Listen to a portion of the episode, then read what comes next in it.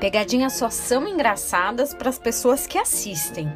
Uma época foi moda todos os programas de televisão terem um quadro de pegadinhas, fazendo sempre alguém de bobo em situações difíceis. Mas não se engane, não foi Silvio Santos quem inventou esse quadro, não. Os professores são os culpados, os maiores craques em fazer isso. Colocar uma perguntinha ali na prova que induz o aluno ao erro.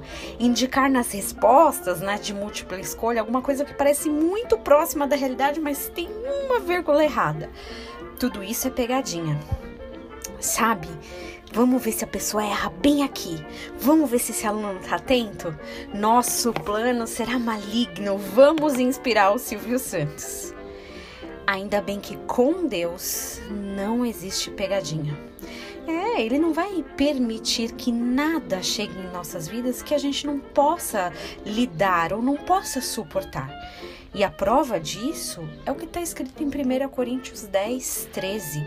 Não veio sobre vós tentação senão humana, mas fiel é Deus que não vos deixará tentar acima do que podeis.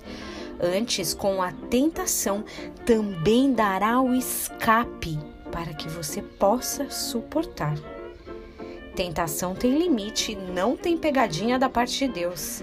Ele não senta lá na no sofá celestial e assiste na televisão celestial as pessoas se dando mal e ficam rindo e fica rindo de problemas ou das, das questões que elas têm passado, pelo contrário.